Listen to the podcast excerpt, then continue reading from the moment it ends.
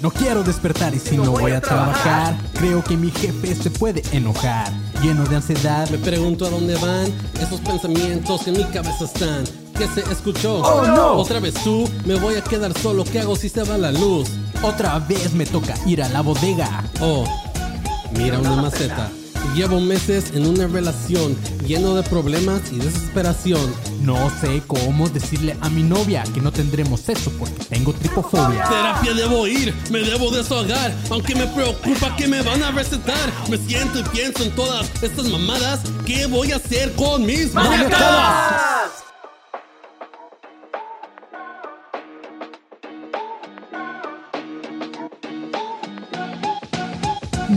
Bienvenidos, bienvenidas mis maníacos, mis maníacas a este su podcast favorito sobre trastornos mentales. Porque todos aquí tenemos una o más maniacadas. Yo soy Manny León y si apenas acabas de llegar a este podcast, recuerda que pues, los episodios se graban en vivo desde mi Instagram en arroba soy como León. Me puedes seguir. Si no me quieres seguir, no hay pedo. Nada más de repente está como atento ahí por cuando salgan los en vivos y, y- y quieras verlos en vivo estos episodios, también se vale. Yo sé que hay gente que no le gusta seguir raza, yo soy uno de ellos, entonces no tengo problema, no me sigas, pero pues ahí puedes estar atento de los episodios en vivo y así. Aparte, eh, pues está cool entrar en vivo porque también voy a estar leyendo de repente sus comentarios y más adelante vamos a empezar. Apenas llevamos como cinco episodios, chavos, entonces depende cómo vaya creciendo esto, vamos a ir viendo qué podemos hacer ah, para tener como un poquito más de participación suya también porque este podcast es para todos ustedes. Eh, entonces, ajá. Pero también, si estás ahí ahorita en vivo, puedes eh, ponerme como sugerencias o comentarios sobre este tema y voy a estarlos leyendo. Pero también, si eres de los míos, de los que les gusta más escuchar podcast en su versión audio, en su versión podcast, como debería de ser, sin video. Te entiendo, no te preocupes. Sé que te esperas a Spotify y estas madres. Entonces, si estás en Spotify, dale en follow. No te cuesta nada. Dale follow y dale las cinco estrellitas y, así. Ahí no se puede comentar, desgraciadamente. Pero si estás escuchando en iTunes, también dale sus cinco estrellitas y comenta así como: Manny, eres la verga. Manny, te amo. Manny, hazme un hijo, güey. Este, y más si son hombres, así como que ese pedo está chido, ¿saben? como hermandad, güey, amor de hombre, así de, de pues chido. Eh, entonces, eh, ustedes vayan, comenten y así. También mujeres, estaría muy cool que comenten, no, no pasa nada. Pero eh, también, si puedes, tú que estás escuchando esto, o ya sea en vivo o en su versión podcast, recomiéndalo a todos tus amigos o contactos que les interese todo este tema de trastorno, salud mental y así para cada vez ir haciendo crecer esta comunidad de, de gente maníaca como ustedes que están aquí. El día de hoy, chavos, toca uno de esos temas bien tripeados que la neta son los que me gustan y sé que también a muchos de ustedes les gusta porque, o sea, están aquí porque son temas interesantes, pero también porque son morbosos y ustedes son morbosos, entonces sé que, que a lo mejor es, es algo que quieren escuchar para sus temas de la peda. Y estaría muy chido, así como, como que, eh, o sea, son muy buenos temas para llegar con alguien y ligar. Y llegas con una morra y le dices, oye, ¿sabías lo que es la erotofobia? Oye, ¿sabías lo que es la tripofobia? Oye, ¿sabías qué es la erotomanía? Creo que me equivoqué. No era erotofobia. Pero sí, entonces este, estaría muy chido que llegues y, y sea tu, tu catchphrase que me menciones y eso lo uses para ligar. Es más, si estás en una peda y hablas de esto, de este tipo de temas con tus amigos para verte acá como bien interesante, pues me arrobas y me dices, oye, man, y estamos hablando de los temas que tú estás hablando en el podcast. Entonces, aquí en esta, en esta peda te estoy eh, mencionando con mis compas. Estaría muy chido, chavos, que, que hagan ese tipo de cosas. Pero Así es, el tema de hoy, como les comentaba, está, está bien tripeado y mm, son, son de, los, de los temas que, que me gusta y por los que empecé a hacer este podcast. Eh, el síndrome que vamos a tocar hoy es el segundo episodio seguido que vamos a hablar de un síndrome, es el síndrome de Cotard, que también lo pueden llegar a escuchar como síndrome o delirio de negación, o también el síndrome del muerto viviente o síndrome zombie, chavos. Espero que ya con todos estos títulos que les di de este síndrome, pues ya les haya llamado un poquito la atención ahí de ustedes. Chequense este pedo porque está bien interesante, amigos. Ah, las personas que padecen este síndrome ¿Qué creen? Creen que estos vatos les falta partes de su cuerpo u órganos internos. También, como lo dice su nombre, estas personas están convencidas de que están muertas. Ellos sienten que andan por la vida simplemente siendo como un saco vacío, una bolsa de frituras, una cáscara, una papa sin catsup, un condón usado. Y cuando digo usado, es de esos usados que ni siquiera tienen esperma dentro. ¿Sabes? Como que nada más se ve así como el liquidito. Eh, entonces, estas personas así se sienten justamente con este síndrome. El síndrome recibe el nombre de Cotard por el güey que lo descubrió. Que, hey, aquí abro un pequeño paréntesis porque se me hace como, como muy loco el, el cuando dicen alguien descubrió. Tengo una duda porque, o sea, tal vez sí fueron los primeros en registrar un caso, pero no es como que ellos descubrieron la enfermedad. No creo que, que este güey haya sido el primero que descubrió. Es, es, no sé, amigos, eh, yo sé que hay terminologías y todo esto, pero es como un dilema que tengo como el eh, tipo como el de los huevos y la gallina. El caso es que el que descubrió, entre comillas, esto eh, es un neurólogo francés llamado Jules Cotard. La historia de Jules Cotard está bien perra y creo que vale la pena darle su crédito y mencionar a este perro aquí también en este episodio. Jules era un médico de París. Este vato está especializado en neurología y psiquiatría. Su pasión dentro del campo laboral era justamente el, funcionamiento del cerebro humano. Casi toda la carrera, este güey la dedicó a, reforzar sus conocimientos y aportar al estudio de los daños cerebrales por accidentes, eh, pues como los golpes, toda esta madre que te dañan el, el funcionamiento de tu cerebro. Este güey se enfocaba como en eso. El güey recopilaba datos y, este, y lo usaba a favor de eh, la investigación acerca de la pérdida de funciones cerebrales por fallos en el riego sanguíneo. Este güey también fue cirujano militar durante una guerra fría entre Francia y Prusia. Ah, no, no es guerra fría, pero fue una guerra entre Francia y Prusia. En, en los años 1870 y 1871. Justamente hay una novela llamada En Busca del Tiempo Perdido, que es considerada, amigos, una de las obras maestras de la literatura universal. Su autor es Marcel Proust. Y aquí quiero aclarar que no voy a mamar.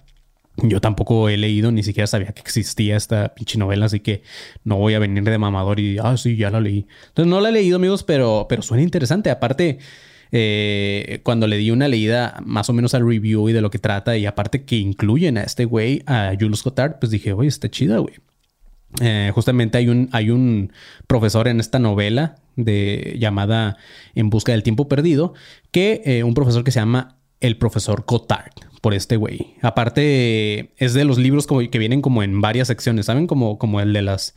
Eh, como el de las torres de, Stephen King y, y, toda esta madre. Entonces, esos, esos libros que vienen así como en secuelas también vergas. Entonces, ajá. Aparte, no sé si escucharon, pero es literatura universal, güey. O sea, no mundial, güey. Universal. O sea que hay literatos aliens que, se quedan pendejos junto a este Marcel. Pero bueno, ese no es el punto, chavos. Eh, no vamos a hablar de Marcel, sino de Cotard. El punto es que la vida de Jules Cotard eh, es tan interesante que Marcel justamente lo usó de inspiración. Así que, pues sí, vale la pena darle una investigada y, así, porque pues este podcast es para entretenimiento de ustedes, pero también es para que aprendan, cabrones. No están aquí nada más porque sí, o sea, como yo les he dicho, yo ahorita podría estar dormido en mi casa haciendo otras cosas, pero aquí estoy porque sé que ustedes van a aprender un poco. Un dato curioso y triste también al mismo tiempo es acerca de la vida de Cotard, o más bien de la muerte. De una vez spoiler. El vato pudo haber sido todavía más duro de lo que fue, güey, pero el vato murió muy joven a sus 49 añitos. No sé cuántos años tengan ustedes que están escuchando eso, ustedes que están acá en Spotify o que están aquí en el en vivo, no sé cuántos años tengan, pero yo estoy en mis 34 y la neta, así como que eh, cuando, cuando eres menor de 30, 49, dices, ah, pues todavía, güey. Pero ya, yo ya estoy en los 34 y digo, 49 ya estoy muy cerca, güey. O sea, para mí un vato de 49 es un pollito, un vato que está en plena juventud, güey. Así que para mí Jules murió muy joven. Y el vato murió de un ataque de difteria, que es una infección aguda provocada por una bacteria que te afecta en la nariz y en la garganta principalmente.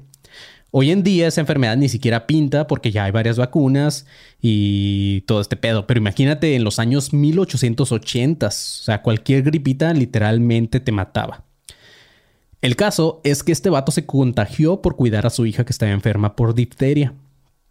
Este güey pudo haber puesto a alguien más a cuidar a su hijo porque pues el güey era muy duro y obviamente tenía feria así, pero el vato dijo, ni madres, o sea, yo soy doctor, soy bueno y, y aparte es mi hija, o sea, me vale madre si me contagia, este virus nos la va a pelar y pues nada, güey, no se la peló, este güey se murió, pero hey, en la, parte chida es de, de, esta historia, si es que hay una parte chida, es que su hija sí se logró salvar. O sea, este güey sí mamó, pero su hija siguió viva. Y aquí es, eh, a ustedes que están escuchando, es donde Peña Nieto les hubiera preguntado, ¿y ustedes qué hubieran hecho? ¿Hubieran cuidado a su hija con dipteria? ¿O se hubieran hecho pendejos y le hubieran puesto ahí a alguien más, a cualquier pelagatos, que es una frase, una palabra que me gusta mucho últimamente, a cuidarla? Yo, yo, yo creo que yo sí lo hubiera cuidado, pero no sé, tendría que estar como en ese momento, ¿saben?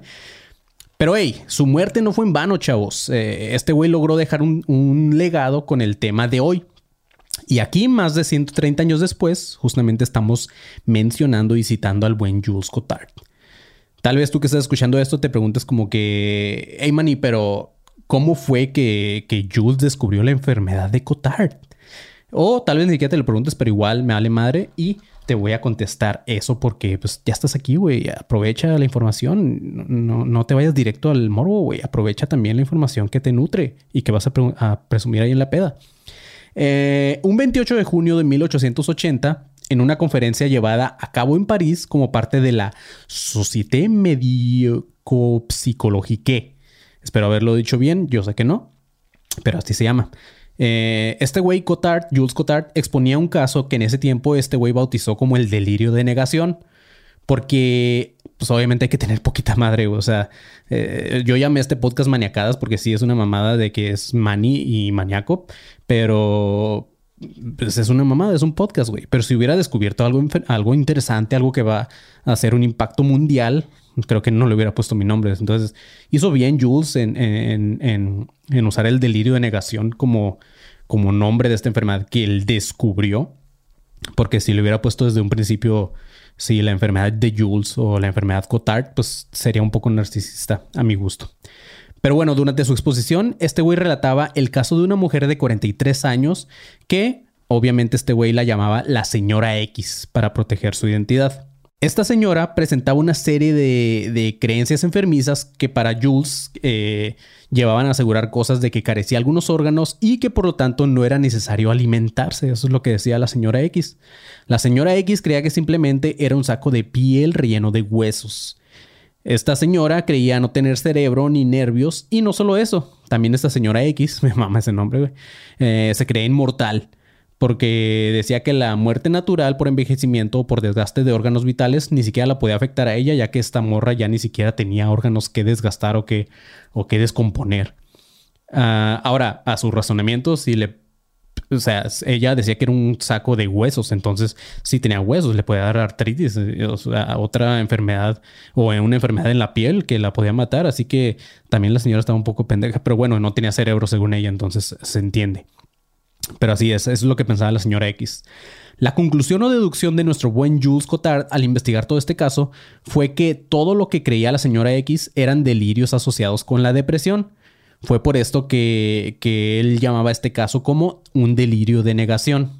A raíz de esta exposición, varios investigadores se interesaron en este tema y se dieron cuenta de que este tipo de delirios no solamente se, daba en personas que estaban deprimidas, sino que también en personas que sufrían con otras enfermedades mentales de carácter ya severo.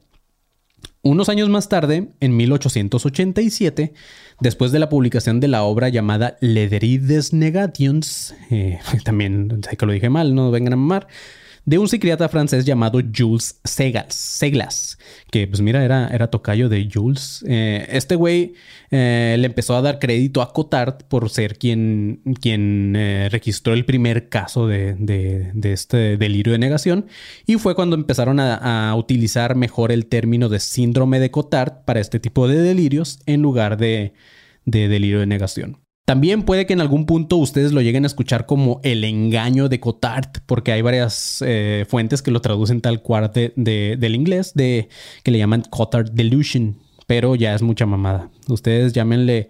Para mí mi, favorito es como el síndrome de los muertos vivientes, está vergas. El caso es que adentrándonos en los temas de trastornos mentales, que es lo que nos trae aquí obviamente, Que por cierto, ya les mencionaba en el episodio pasado que un síndrome no es tal un, un trastorno, pero se puede convertir. Pero, este, ah, no sé, no sé qué piensen ustedes, pero para mí este, ya como que el tener delirios y eso como en este síndrome, sí, ya está muy cabrón y para mí sí sería un trastorno. Pero bueno, la pinche psicología es rara, chavos. Pero ok, eh, esta alteración mental se caracteriza tal cual por lo que ya les comentaba, que es una serie de ideas delirantes sobre su propio cuerpo de las personas que padecen esto. A este tipo de creencias, delirios o percepciones negativas sobre uno mismo también se les llama percepciones nihilistas. Eh, se les llama así por la corriente filosófica que existe que, o, o, que, niega la vida en cualquier sentido u objetivo, que a su misma vez se le llama así porque en latín la palabra nihil significa nada. Entonces por eso es el nihilismo, cuando niegas todo.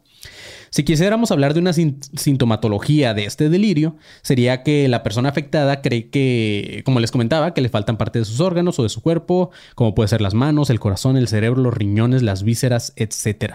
Pero no siempre es pensar que no los tienes. También puedes llegar a pensar que sí los tienes, pero que se encuentran en un estado de eh, avanzado de putrefacción o descomposición. Eso está bien loco, güey. Y aquí es donde se pone interesante porque cada vez se van más allá. Eh, esto, o sea, los casos se han ido más allá que tanto que la señora X se queda pendeja, güey. También pueden llegar a pensar que no tienen venas o que su sangre se ha desaparecido o evaporado.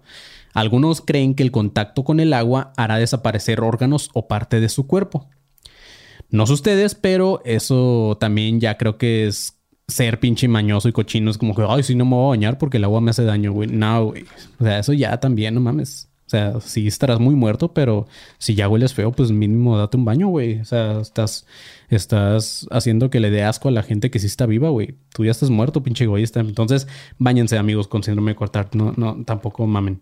En casos un poco más extremo, estos delirios le hacen creer a la persona que no tiene alma, que están muertos o que no, o, que no existen mmm, más que como un, como un ente vacío, ¿ok?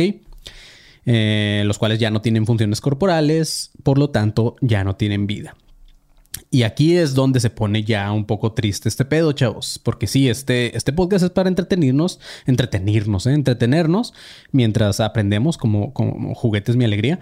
Pero también es para agüitarnos y reflexionar de que nosotros estamos al putazo, güey. O sea, así yo con problemas de ansiedad, tú que estás escuchando esto, tal vez tienes estrés o, o tal vez tienes problemas de ira, güey, o no sé. O sea, las manacadas que queramos que tengamos, creo que hay personas que están peor que nosotros, chavos, ¿ok? Así que pues también es reflexionar un poco con este podcast. Porque las personas que sufren de este síndrome de Cotard, amigos, eh, son incapaces de realizar ya actividades ordinarias como cualquier persona, porque su estado de ánimo siempre está dominado bien cabrón por la ansiedad, la depresión, la desesperanza, el sentimiento de vacío y un bajo nivel de actividad física. También le tienen falta de apetito y falta de sueño. O sea, imagínense tener todos esos síntomas, güey. O sea, sí es una mamada.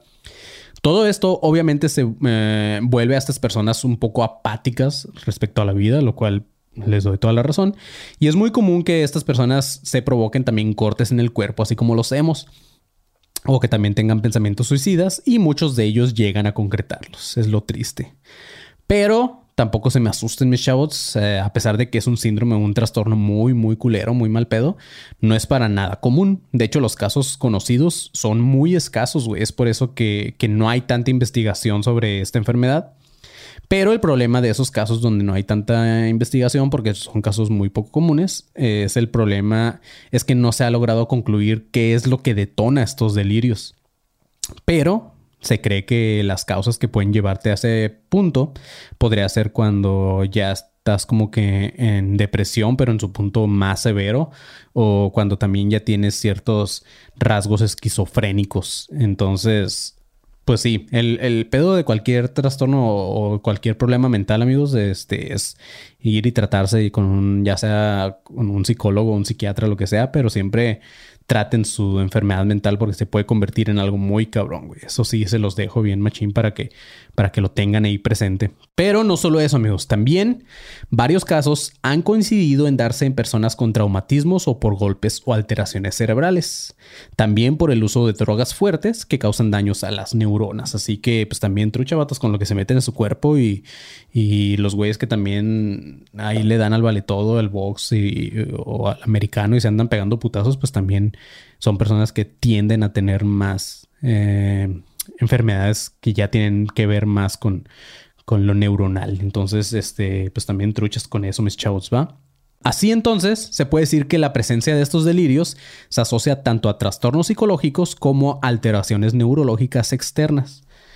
Al tratarse de un caso en el que las personas aseguran que les faltan los órganos, en ocasiones se pueden llegar a confundir a este trastorno con la asomatognosia, que es la incapacidad para reconocer partes de tu cuerpo. También luego hablaremos de eso porque también está bien loco. O sea, creo que, si mal no recuerdo, es también como un síndrome que creo que se llama la síndrome de la mano fantasma, una madre así que, está bien verga. O sea, a lo poco que he leído, pues imagínate, crees que tu mano no es la tuya, entonces si te llegas a masturbar, pues es como si otra persona te estuviera masturbando, ¿no? Está, está chido, güey. Pero pues no, no, no es cierto, no está chido. Para nada, pero ya vamos a hablar de eso también. La diferencia es que la somatognosia no lleva delirios como el caso del síndrome de Cotard, pero no vamos a, no, nos vamos a adelantar porque como les digo, ya hablaremos de eso en otro episodio, ¿ok?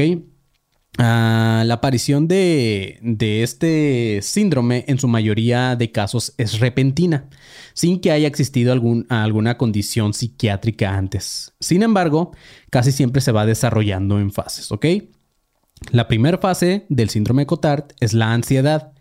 En esta parte se puede extender hasta semanas o hasta años. Eh, también en esta fase es normal que la persona esté muy irritable, que tenga algunos sentimientos depresivos y también es muy común que empiecen a tener ideas de pérdida de capacidades para razonar. Aquí tienen que tener como mucho cuidado, chavos. Digo, la gente que tiene ansiedad, eh, que padece y que ya está diagnosticado con ansiedad como su servilleta, este, tenemos que tener cuidado porque en realidad es todos estos síntomas que aquí nos dice como la primera fase del síndrome de Cotard, que es la ansiedad. Todos los síntomas que aquí vienen descritos es lo que comúnmente tendríamos cualquier persona con ansiedad. Así que, pues más que nada, eh, esto es para que se traten. Siempre vayan, trátense su ansiedad y toda esta madre que tengan porque pues, no sabemos, chavos, no sabemos en qué puede ir evolucionando como Pokémon. La siguiente fase ya es cuando la ansiedad toma una connotación nihilística, que es lo que les comentaba antes. Es cuando el paciente ya se sabe en la ruina y que está perdiendo su salud y su capacidad intelectual. O sea, ellos ya se sienten unos pendejos, güey. Esto también los vuelve paranoicos y muy frecuentemente los lleva ya a la esquizofrenia. Y ya eh, eh, una persona con el delirio completo, por así decirlo, o ya en la última fase del síndrome de Cotard, es cuando ya tiene todos los delirios de los que ya hemos estado hablando. Casi siempre empiezan por sentir que ya no tienen una parte de su cuerpo. Algunos de los testimonios que se han dado en casos documentados literalmente dicen lo siguiente. El caso de una paciente que decía, antes solía tener corazón, ahora tengo algo que solamente está latiendo. Suena como una canción o algo que escribía algún emo, pero pero no, sí es cierto, la señora siente que ya no tiene un corazón. También otra paciente dijo, yo no tengo estómago, por lo cual nunca tengo hambre y pues, parece que la comida, o sea, todo lo que como cae en un hoyo, así lo describió ella. También las alucinaciones pueden avanzar tanto que se pueden ir convirtiendo en alucinaciones visuales, aunque es más común que sean auditivas, pero en el último caso vamos a ver un, eh, este pedo que de un ejemplo de las alucinaciones visuales, ¿ok? También algunos sentidos pueden verse alterados por estas alucinaciones. Es común que experimenten, por ejemplo, un sabor diferente en los alimentos o en la misma saliva o empiezan a percibir un olor a popó, ya que, bueno, no es tan común, pero también, como les comentaba, pueden llegar a, sentir a estas personas que huelen feo, que les huele la boca o que huelen a que se están pudriendo por dentro, como que los pocos órganos que les quedan o lo que sea se están pudriendo, entonces ellos perciben ya un olor.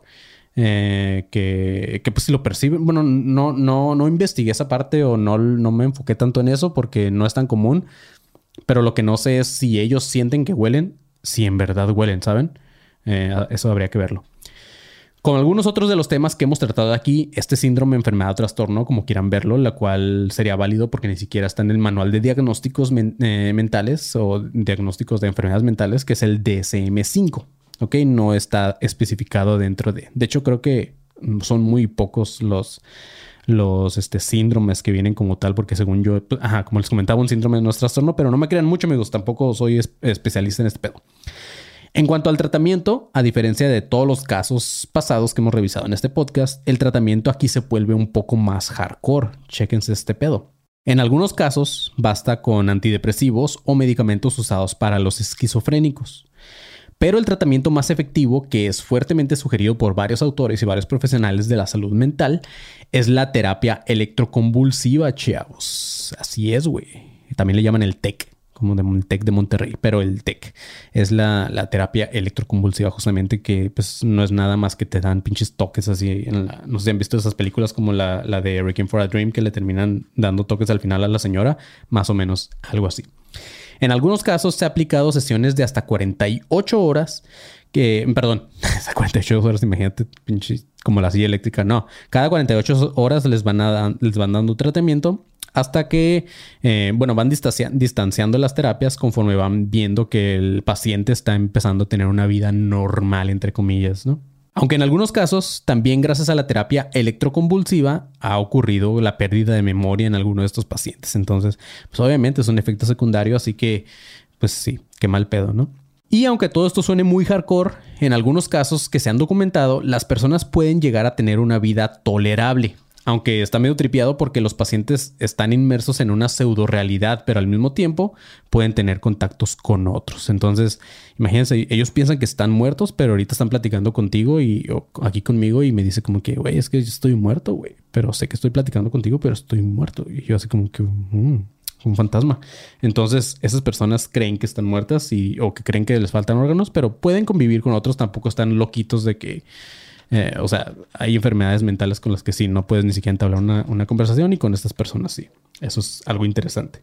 Incluso es muy común que las personas con este delirio puedan tener interés y pláticas muy cabronas filosóficas sobre la existencia. O sea, los güeyes se clavan tanto en el pedo de que no existen que se meten a investigar un chingo sobre eso y, y se vuelven profesionales en todo este pedo de, del existencialismo, si es que existe esa palabra que no creo, pero pero ajá, en todo el pedo de existencial, estos güeyes como que les mama ese pedo. Pero como les comentaba, es un trastorno muy raro.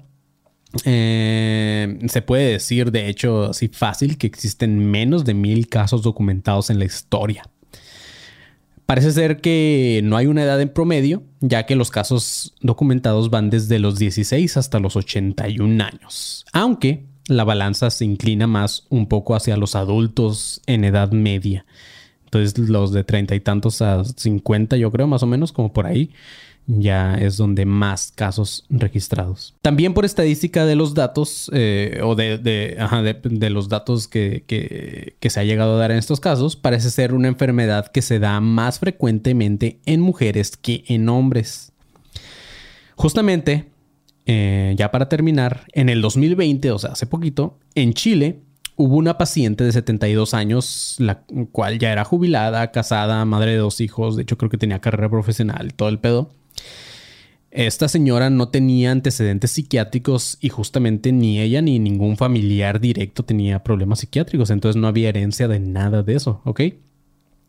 Un día la hospitalizaron. Eh, en un principio la hospitalizaron porque la señora ya llevaba varios días sin dormir, tenía insomnio, tenía falta de apetito y menor frecuencia en sus deposiciones. O sea, la señora no hacía popó, que es normal si, si no tenía apetito y no comía, pues que iba a cagar, ¿no? Es normal.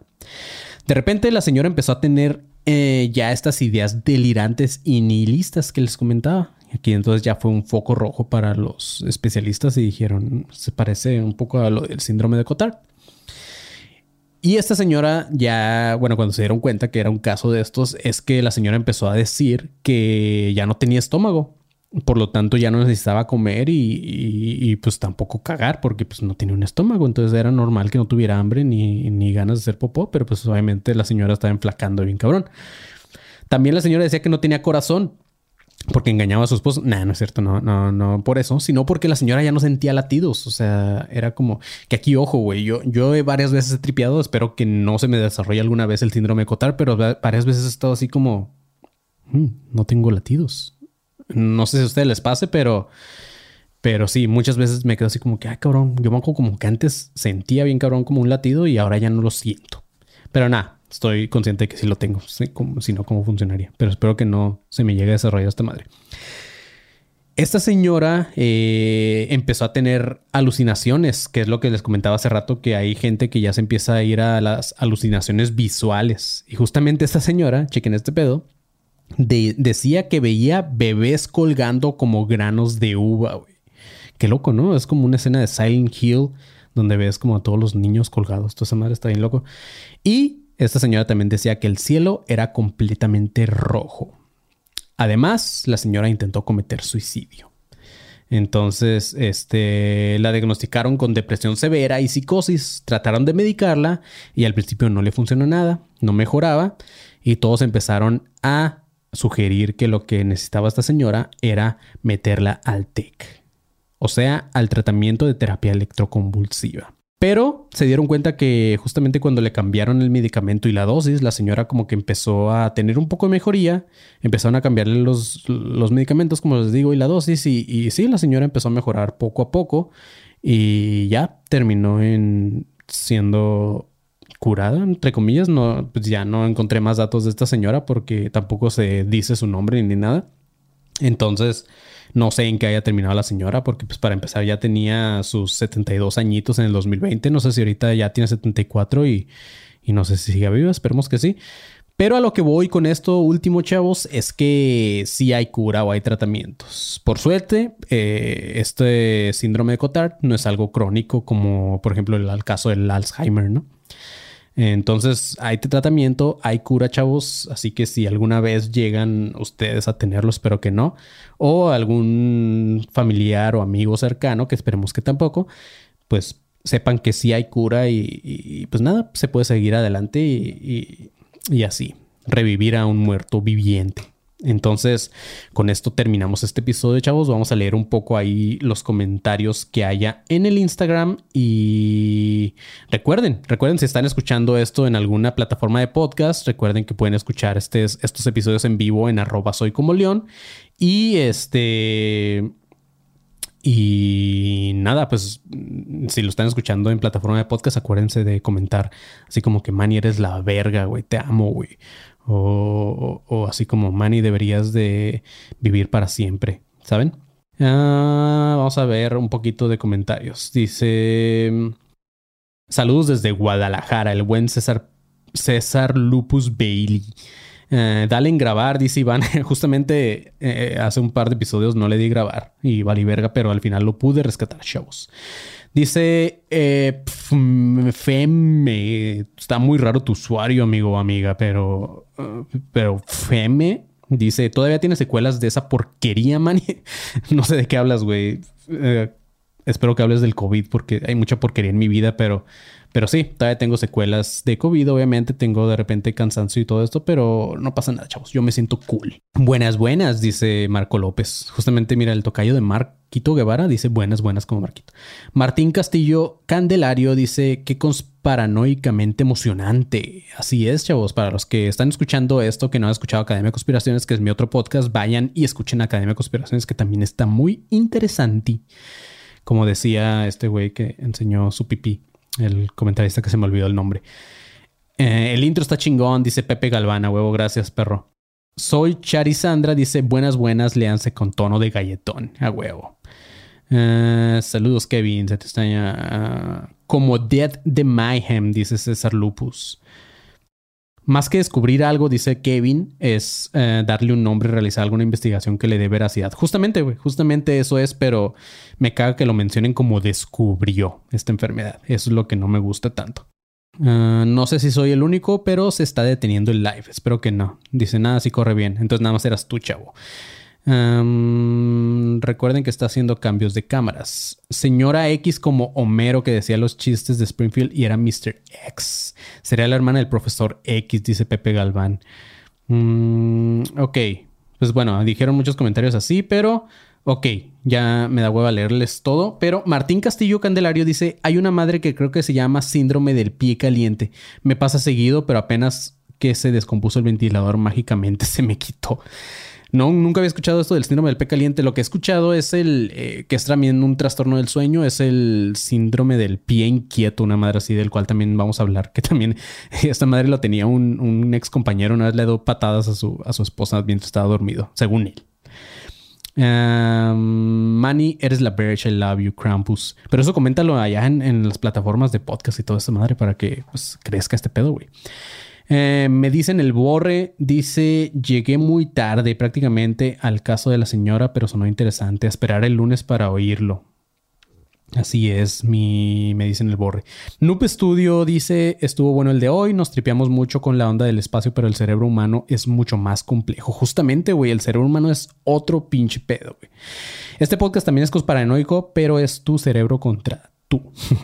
me imagino que es algo psicológico y según los de los busqué en Google, comentan con la meditación de esa madre. César Lupus dice, está chido este podcast, estaría chido que hablaras del Valle Inquietante. Órale, Gracias por la recomendación. Voy a buscar qué es eso.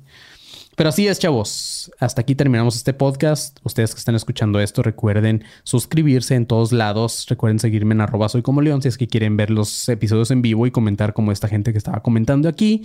Y gracias a los que estuvieron conectados aquí en este en vivo, los TQM.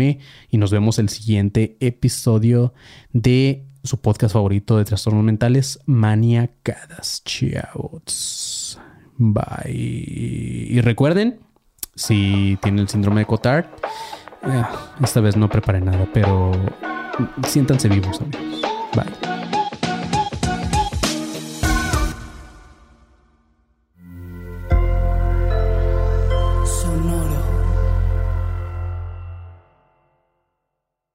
Hello, it is Ryan, and we could all use an extra bright spot in our day, couldn't we? Just to make up for things like sitting in traffic, doing the dishes, counting your steps, you know, all the mundane stuff. That is why I'm such a big fan of Chumba Casino. Chumba Casino has all your favorite social casino style games that you can play for free anytime, anywhere with daily bonuses. That should brighten your day a little.